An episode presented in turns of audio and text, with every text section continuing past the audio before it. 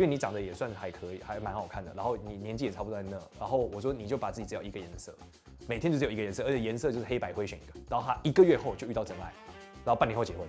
哇，你根本就他的再造父母。对，他就吓死了。他说他从来没有遇过一个男生就是这么认真的对待他，然后也从来没有想过怎么会有就是忽然间就成功了。我说因为你以前的颜色。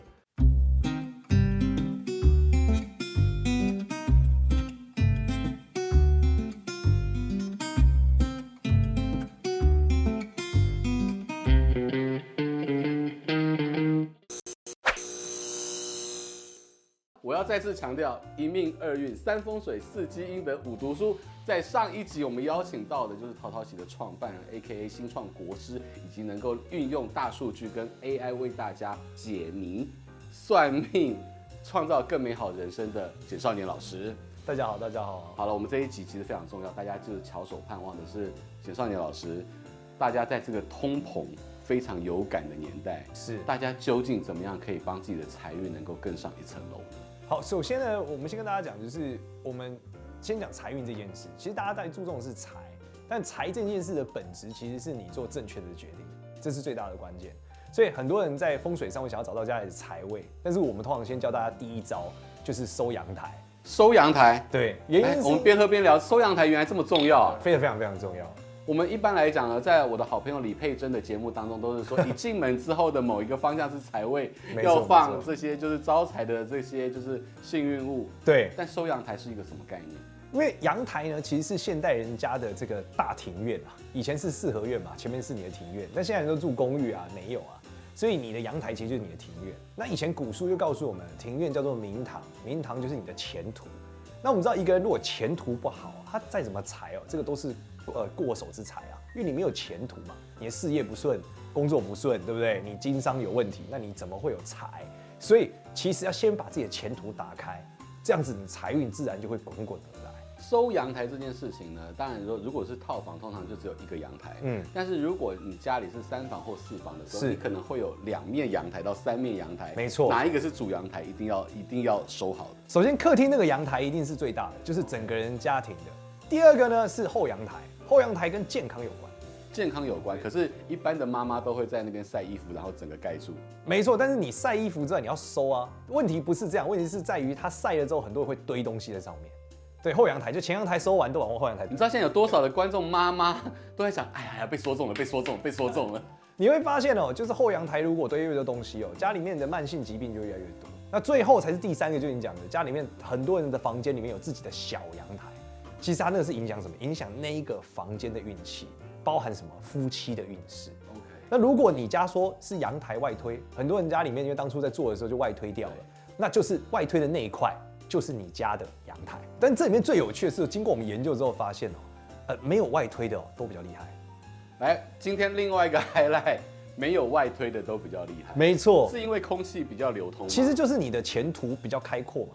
对啊，然后你实际上店面也是一样，就是我这是在店面上最大的发现。很多人做餐厅的时候喜欢推到满，对不对？最好下面就是就是骑楼了，或是就是人行道了。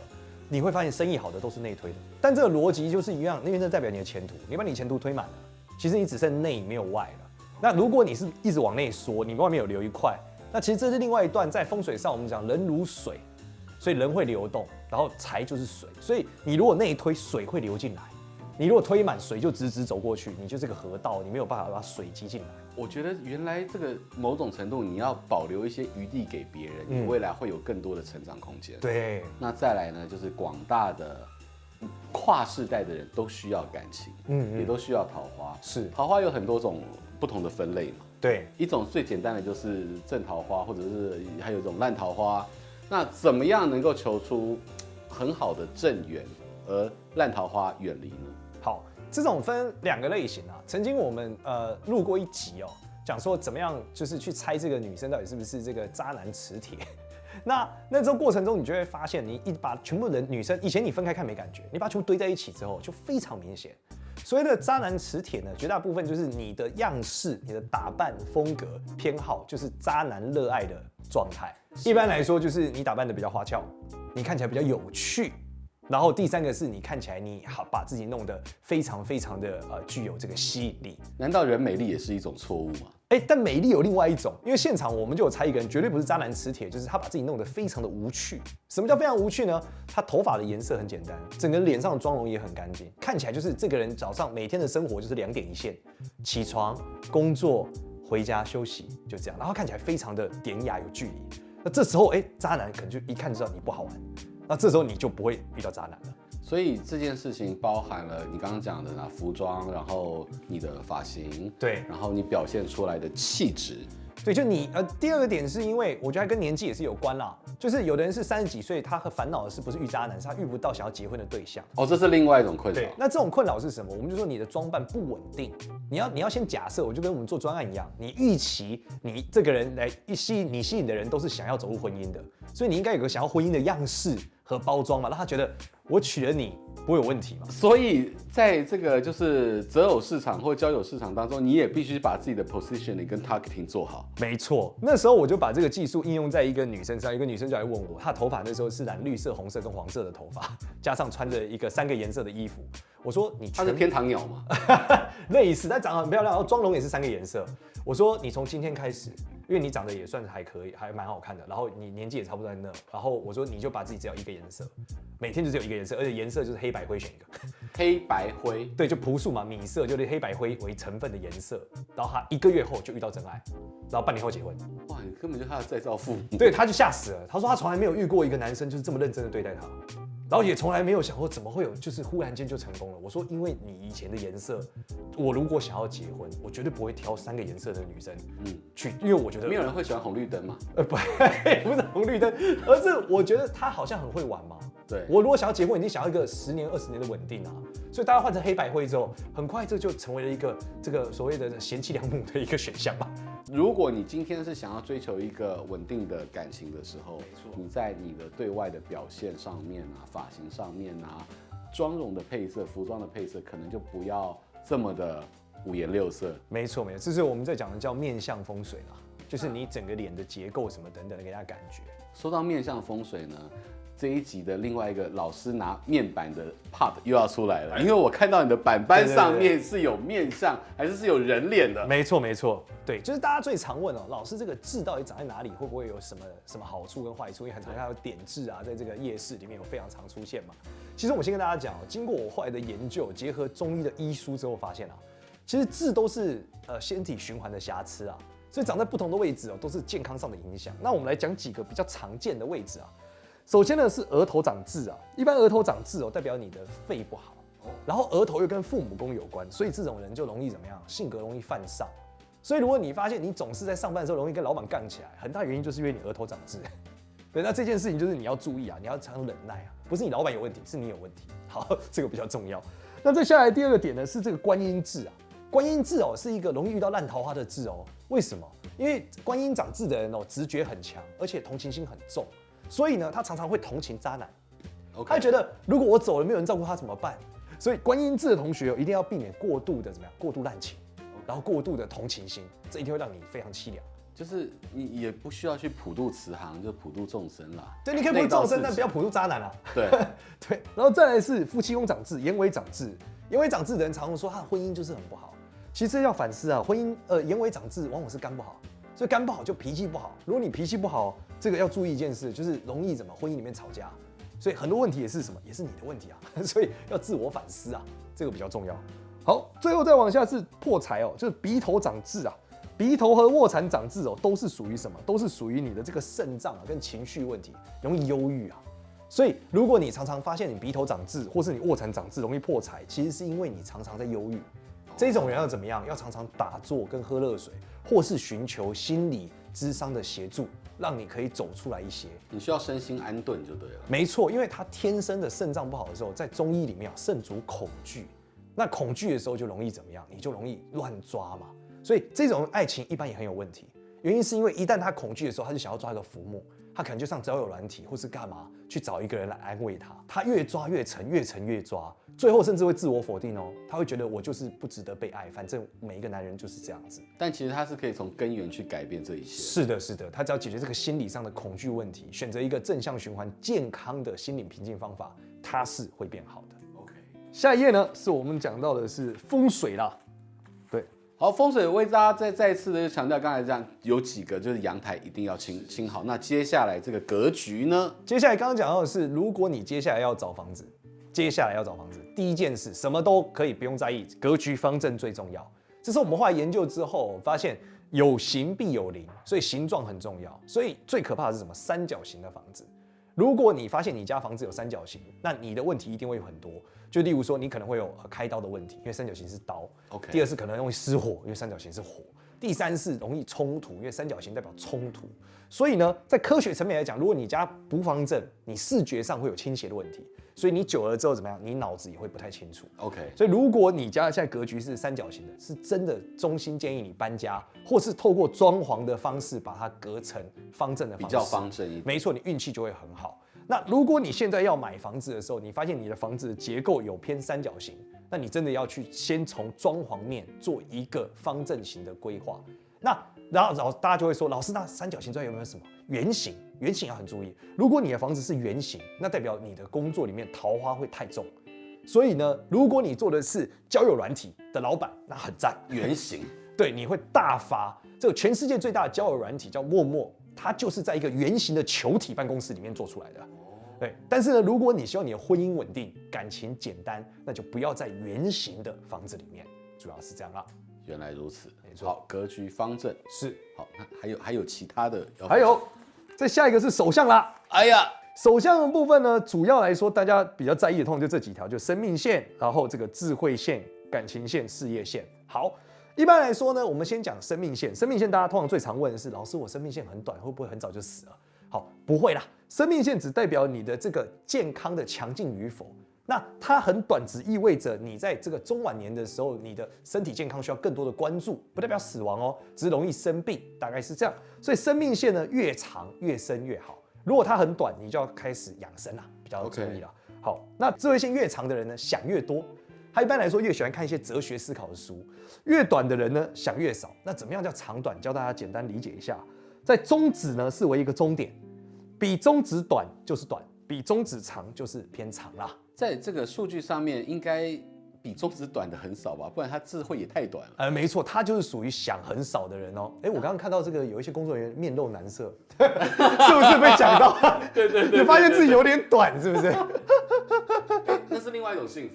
对，烦恼少一点。哎，对，但是如果这个中现在比较短的，通常不会有什么呃智力上问题，因为现在读书大家都大学毕业了，所以不是智能的问题，不会是智能的问题，但是他现在很容易有感情问题。你刚刚在偷看吗？他很容易有爱情的困境。哦，为什么？因为他智力太低了，他无法无法从中学会教训，无法辨别这个对象是不是垃圾。OK，主要是这样，所以他就常常容易被骗。就是那个渣男，他明明就手机已经传给别的女生，他说：“那我表姐哦，是哦，这样也行。下一次是那我堂姐哦，你亲戚很多，他就能接受。所以智慧线跟感情线最好还是有个黄金交叉，没有，应该说要长一点啦。对，那但是感情线呢也是一样，感情线的中线呢大概也在中指啊，超过呢就是很有感情，对凡事都会投入，有一点点这种我们讲的这种敏感啊。那如果很短的人哦，往往是什么？不会遇渣男，他会大龄单身哦。因为他对任何事情都很难投入，他就会觉得很理性，他就会觉得这个男的不能陪我走到最后，我不要；这个男的台北美房不要，所以他就会找出各种各式各样的理由，然后来推脱，最后就容易大龄单身，主要是这样。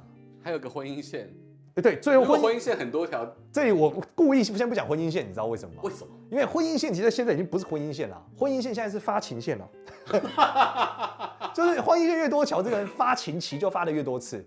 所以婚姻线很长，代表他发的很深。如果有一个女生啊，她可能感情线很长，智慧线也很长，但是她都没有婚姻线，这个人就会不发情哦。那不发情会怎么样？她就容易一直换，不容易晕船。我曾经遇过一个女生，交了二十个男朋友，然后但她婚姻线一条都没有。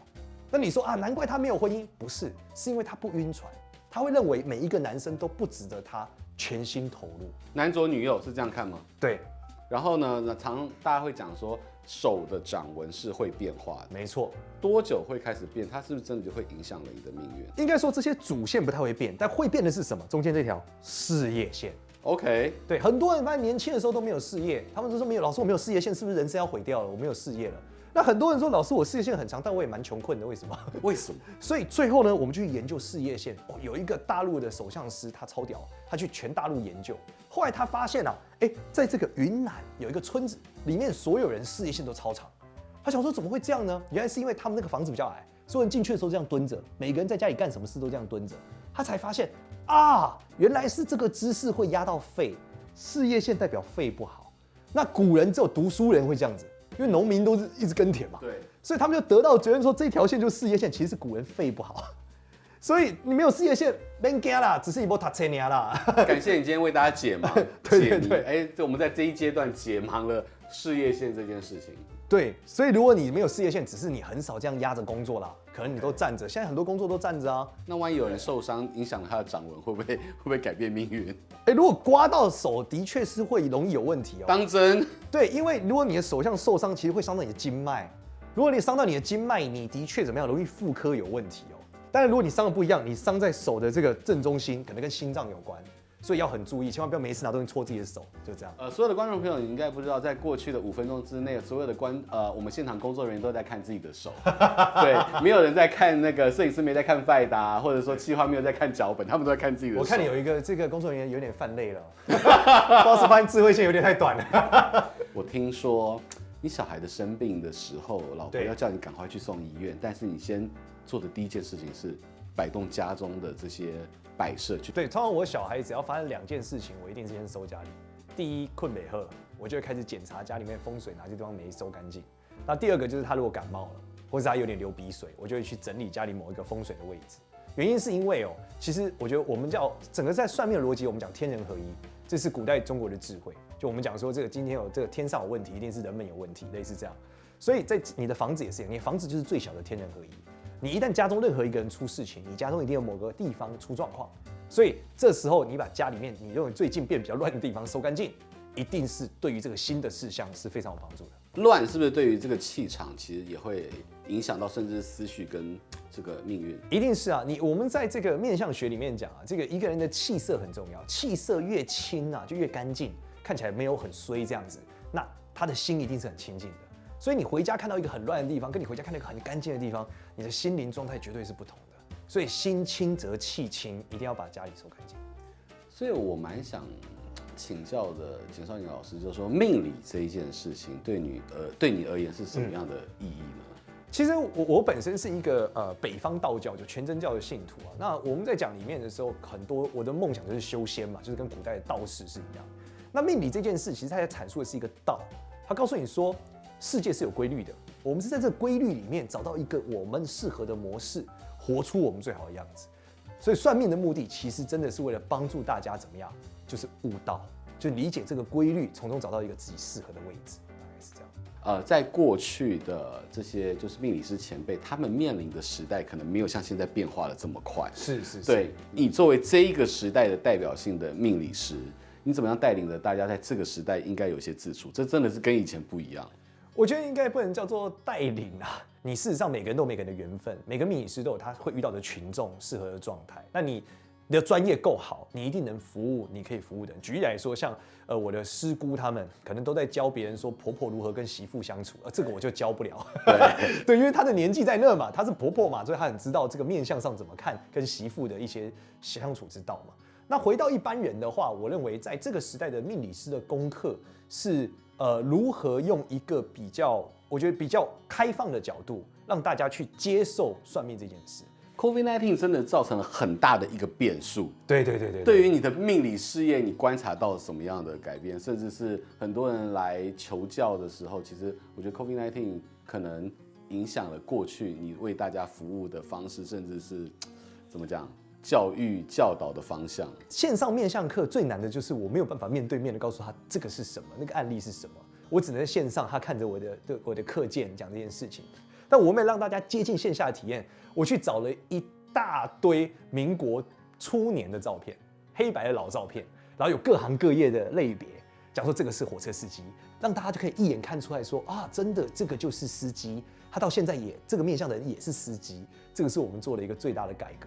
我蛮好奇的是哈，有些人说命命中注定是，可是也有人说人定胜天。对，从你的角度来讲，怎么样的能够把自己的生命跟自己的命运导向更好？我常常开玩笑，我说命运就像身高，爸妈多高，你大概多高。